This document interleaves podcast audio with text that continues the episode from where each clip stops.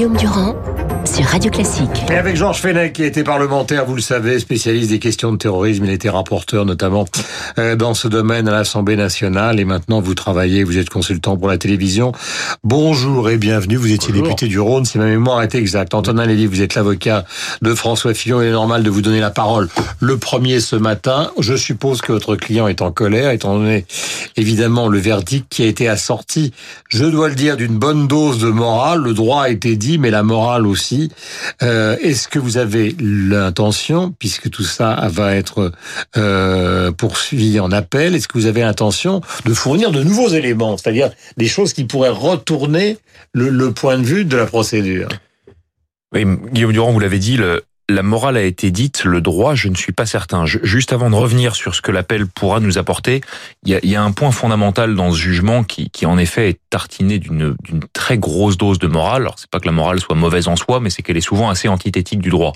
Euh, le, le- le point fondamental, c'est que le tribunal a condamné en estimant que Pénélope et François Fillon n'avaient pas démontré la réalité du travail de collaboratrice parlementaire. Alors moi, dans, dans la version du code de procédure pénale que j'avais, mais peut-être qu'elle a été dépassée par le nouveau code moral, euh, c'était à l'accusation de démontrer la culpabilité et pas à la défense de démontrer son innocence. Mm. Alors il y a peut-être eu une réforme, je l'ai sans doute ratée, mais c'est pour ce motif-là que la condamnation euh, sévère et, euh, et, et avec les termes que que vous rappeliez, qui sont extrêmement forts, a été prononcée. Et Ce c'est ça. c'est l'exemplarité. À chaque C'est la- fois, c'est- l'exemplarité, l'exemplarité, l'exemplarité. Mais l'exemplarité. Vous ne pouviez pas ne pas savoir. Vous étiez Premier ministre. euh, vous connaissez la vie politique depuis des années. Ouais. Vous n'aviez pas le droit de faire ça. L'exemplarité, on est tous d'accord. Euh, Ça, il est nécessaire que les hommes politiques soient exemplaires et, et c'est en effet une nécessité. Cependant, ça peut pas être en soi déjà une circonstance aggravante, sinon autant en effet considérer que le fait d'être homme politique constitue une circonstance aggravante par nature. Et puis par ailleurs, ça ne permet pas non plus de, de s'abstraire des règles de droit fondamentales, du, du droit au procès équitable auquel chacun, même un homme politique, doit avoir droit. Et qu- quand on voit la manière dont le tribunal a apprécié ces faits, on, on ne peut que s'interroger. C'est-à-dire que Bah, concrètement, mais qu'est-ce qu'il faut, il faut être précis? Qu'est-ce qui, dans le droit, euh, n'a pas été respecté, d'après vous, Euh.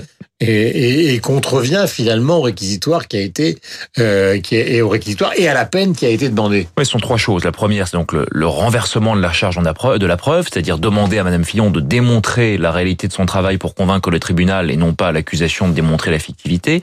La deuxième chose, c'est euh, concrètement ce que le tribunal attendait, parce que moi je veux bien la regarder démontrer tout ce qu'on veut démontrer, mais quand le tribunal nous dit Madame Fillon a fait des choses, elle était aux côtés de la carrière de son mari, elle s'est engagée dans la vie politique avec lui, elle recevait les électeurs, elle pouvait traiter le courrier, mais je ne considère pas, nous dit le tribunal, que ça constitue du travail. Hmm. Quand on n'a pas de référentiel sur ce qu'est le travail d'un collaborateur parlementaire, c'est un second problème.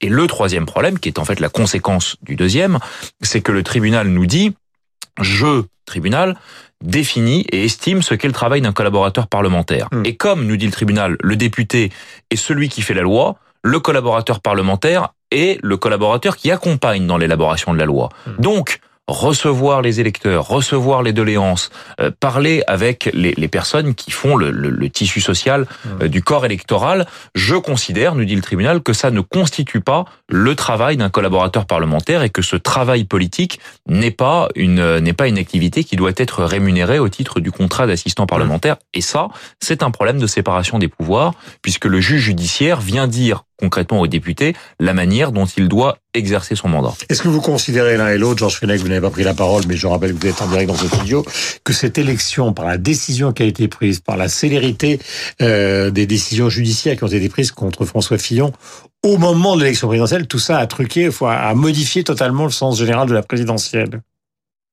Je voudrais rappeler que je suis ancien magistrat et pas Ouais. uniquement ancien député, hein, donc je vais m'exprimer en qualité d'ancien magistrat. C'est pas la première fois qu'un calendrier judiciaire euh, se télescope, je dirais, avec un calendrier politique. Dans l'histoire, je me souviens sous, sous les socialistes, par exemple, l'affaire Bérégovoy avait percuté la- les législatives et ça avait été euh, véritablement la bérésina pour euh, pour les socialistes qui étaient revenus à 60 députés. C'est pas la première fois. Alors qu'est-ce qu'il faut faire? Il faut suspendre euh, la justice pendant euh, les campagnes électorales. Il y a un usage qui consiste à ne pas fixer d'audience pendant les, Hum. les campagnes. Mais il n'y a pas de trêve. J'entends parler de trêve. Les enquêtes ne s'arrêtent jamais. Hum.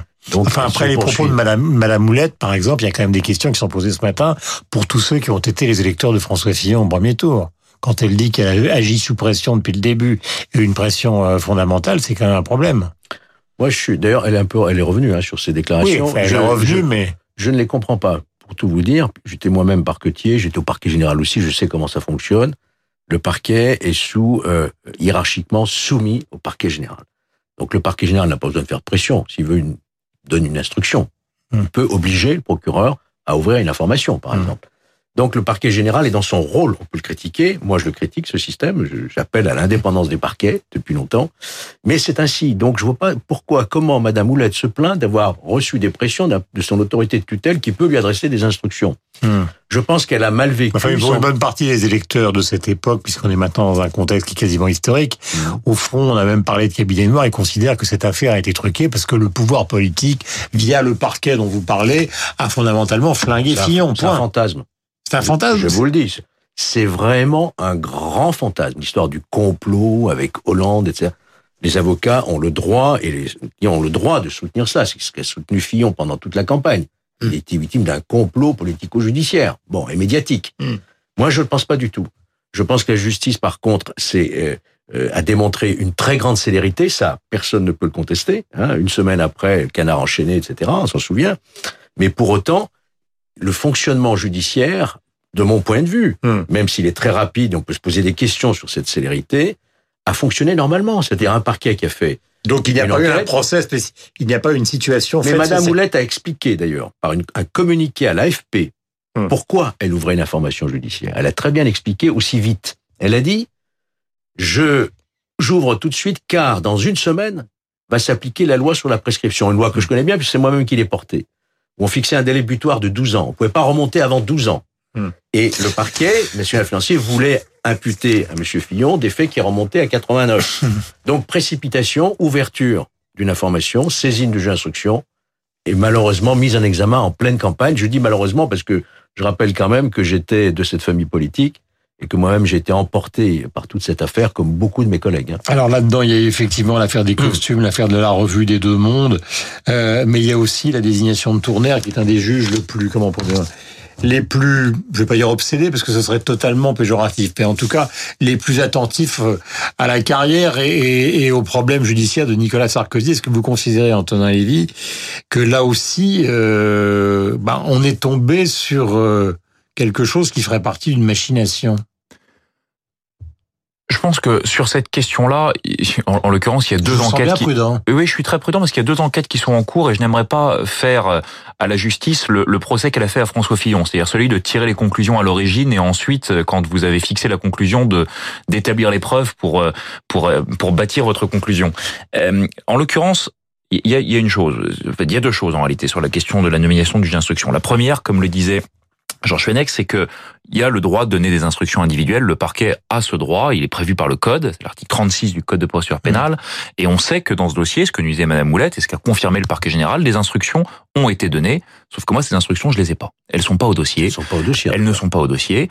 Euh, elles ont euh, étonnamment disparu et, et ça questionne. Voilà, le, on sait qu'entre le 15 et le 17 février. C'est comme les écoutes dont on a beaucoup parlé récemment. Exactement. C'est comme les écoutes. Alors je le sais parce que Madame Moulette l'a déclaré. Elle n'a pas, elle a pas déclaré qu'elle a. Elle a déclaré qu'elle avait reçu. Elle a dit qu'elle a reçu des pressions, mais non, non. pas des instructions. Si, ah elle, a, elle, a, elle, a, reçu une dépêche le 17 février à la suite d'une réunion le 15 où elle a été convoquée au parquet général, hmm. ce qu'a confirmé le procureur général dans un communiqué de presse ultérieur en indiquant avoir donné instruction écrite le 17 février d'ouvrir une instruction. Ce document, je ne l'ai pas. Voilà. Alors, il s'est peut-être perdu. Euh, en l'occurrence, il y avait d'autres documents, par exemple les notes en défense des conseils au stade. Les députés de la commission d'enquête. Exactement, Madame Exactement. Et d'ailleurs, ils l'ont reconvoqué le 2 juillet, je pense, pour cela, afin de pouvoir lui poser cette question et lui poser la question, par ailleurs, de toutes les informations qu'elle recevait et ce qu'elle en faisait. Ça, c'est le premier point. Donc, la question de l'ouverture de cette information judiciaire pose question. Le, la, deuxième question, vous avez peut-être vu que les députés, et je pense que cette commission d'enquête, c'est pour ça que je suis prudent dans mes propos, parce qu'à nouveau, je laisse les, les commissions d'enquête se dérouler, et je ne prononce pas la mise en examen sans avoir les preuves, comme on l'a fait à Monsieur Fillon. Monsieur Van Ruynbeck a été entendu.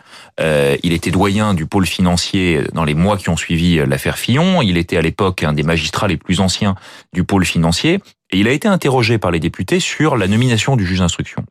Je vous laisse voir, parce que la vidéo est en ligne, mmh. les, les propos de M. Van il, il, indique que quand il a appris ça par la presse, il a d'abord cru qu'il s'agissait d'une plaisanterie. Il a dit, je crois que le terme exact qu'il emploie, c'est celui de blague. Et il indique aux députés que il n'a pas été consulté, comme c'était pourtant normalement mmh. l'usage, et euh, certains de vos confrères, Guillaume Durand, avaient indiqué que dans ces affaires, et ça c'est le, le, le, monde judiciaire le sait, il y a une forme de consultation entre les magistrats pour réussir à, à établir un, un, panel de juges d'instruction qui soit qui soit peut-être le plus mesuré possible. Il indique que ce n'a pas été le cas et mmh. qu'il y a eu un usage discrétionnaire dans 1% des cas, dit-il, euh, par le président du tribunal à l'époque, de son droit de nomination et renvoie les députés sur le président du tribunal pour savoir question pourquoi ce juge a été ouais, désigné. Question à Georges Fenech, mais c'est important. Là, je rappelle que vous êtes magistrat, que vous êtes parlementaire. Là, l'argument qui a été donné par les partisans de François Fillon pendant longtemps, c'est de dire au fond ce qu'il a fait, c'est-à-dire euh, faire travailler sa famille. Ça a été le cas d'une centaine de députés sur les 5 600. C'est vrai ou c'est faux? Il y a peut-être pas ce chiffre-là, mais il y a, il y a beaucoup. Ah, si, si, c'est 25%. D'accord, bon, un certain nombre de députés qui, effectivement, avaient soit des conjoints, soit des enfants, etc., qui travaillaient comme oui, mais qui travaillaient ou qui permettaient aux parlementaires, justement, d'augmenter ses revenus sans travailler Arrêtez, Parce que Durand, je vous en prie. Non, mais je ne pas jeter l'opprobre. Non, non, mais, mais je, vous pose... Parce que les gens qui moi nous aussi, écoutent mais moi, je vous pose une question vont se convaincre de cela. C'est faux. C'est faux. On nous a dit, ah, mais ce qu'a fait euh, François Fillon, euh, la plupart des députés les faisaient. Non. Les emplois faits mieux, ça veut pas dire emploi fictif.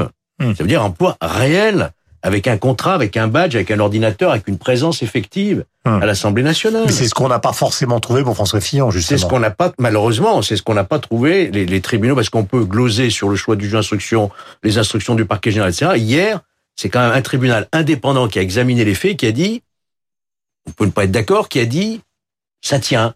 Il y a effectivement un travail fictif. C'est le tribunal qui l'a dit. Hmm. C'est pas les emplois familiaux qui sont condamnés par cette décision. C'est le, le caractère fictif de l'emploi. C'est ça. Hmm. Et ne, il faut pas faire croire que euh, les députés s'amusaient comme ça à utiliser des enveloppes euh, euh, qui étaient destinées à des assistants. Moi, j'avais trois assistants parlementaires hmm. avec une enveloppe. Là, on a une seule enveloppe pour Madame. Euh, euh, pour ma... Je veux pas accabler non plus, hein. Et je vous dis, c'est quand même différent. Vous voyez je pense qu'il ne faut pas jeter l'opprobre sur toute la classe politique. Enfin, il y a beaucoup de pays où, de toute façon, toute forme d'emploi familiaux euh, chez les parlementaires, je dis pas que... Je ne renie pas la tradition française, mais beaucoup de pays où c'est tout ça est... Est, on l'a interdit en France. Voilà, oui, c'est interdit en France, mais il y a beaucoup de pays dommage, interdit depuis longtemps. Pourquoi on interdit les emplois familiaux? Non, mais ça a été interdit bah, au nom, justement, des conflits d'intérêts. Mais quels conflits d'intérêts? Non, mais, mais c'est d'autres morales, d'autres pays, et ce On est allé trop loin, à mon avis. Euh, quelle va, euh, quelle va être, pardonnez-moi, euh, Antonin Lévy, puisque maintenant il y a appel, quelle va être la, la force de l'argument qui va être porté euh, lors de l'appel pour essayer, d'après vous et d'après François Fillon, de sortir d'une condamnation qui était quand même extrêmement violente Écoutez, à ce stade, c'est assez simple. L'accusation avait euh, apporté une, une, trentaine de témoins pour démontrer la fictivité de l'emploi de Mme Fillon. On avait apporté 42 attestations, c'est aussi un rapport de force numérique, euh, qui décrivait le travail de Mme Fillon. Ces 42 attestations, le tribunal les balaye en, deux tiers de page, en considérant sans même les détailler et sans même prendre la, peine d'y répondre, qu'elles ne sont pas convaincantes. Mais écoutez, qu'à cela ne tienne, on en rapportera d'autres. On a déjà plus de témoins qui décrivent le travail de Mme Fillon que de témoins rapportés dans le cadre de l'enquête qui essaient de démontrer la fictivité. Donc aucune difficulté, le, le, le message est perçu.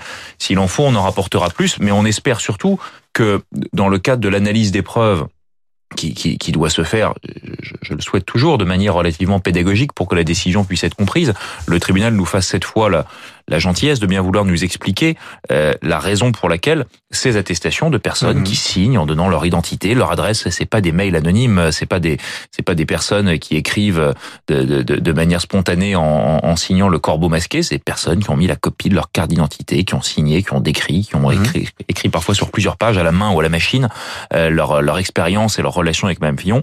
Ces éléments-là seront on l'espère, et les nouveaux pris en compte par la Cour d'appel. Est-ce que vous considérez l'un et l'autre qu'il y a un risque pour François Fillon, au-delà de l'appel, de faire de la prison, lui qui a été Premier ministre et candidat à la présidentielle? Georges Fenech, Écoutez, moi, euh, franchement, à titre personnel, euh, je garde mon estime, hein, euh, comme toute notre famille politique, hein, à François Fillon. Je ne souhaite pas. Est-ce que le risque Je ne le souhaite pas. Le, le risque, bah, avec la peine qui a été prononcée, on en discutait avant l'émission, euh, il y a effectivement une interprétation du parquet d'exécution des peines de Paris qui dit que euh, au-delà d'un an, on ne peut pas aménager la peine. C'est-à-dire que comme si c'est confirmé deux ans ferme, ça veut dire que forcément il y aura une incarcération. Ceci dit, François Fillon est, je le rappelle, présumé innocent. Hmm. Il a un excellent avocat qui est en face de moi. Et euh, voilà, donc les choses ne sont pas définitivement... Le, le, risque existe? Aujourd'hui, je veux même pas me poser la question. L'avantage du droit d'appel, c'est que euh, on recommence le procès depuis le début, que c'est une un nouveau procès qui s'ouvre, et donc la, la question pour moi n'est même pas sur la table. Ce jugement n'existe pas. Est-ce que on connaît la date? Non, pas encore. Et dans ce dossier, je me garderai bien de faire des prévisions de calendrier. Pour l'instant, on a toujours été surpris. Merci à tous les deux. Georges Fenech, Antonin Lévy, d'être venu ce matin sur l'antenne de Radio Classique. 57, 8h57. Nous avons rendez-vous donc avec le journal de 9h, avec la bourse, avec le site de Radio Classique et évidemment avec Franck Ferrand. Bonne journée à vous deux et merci d'être Merci.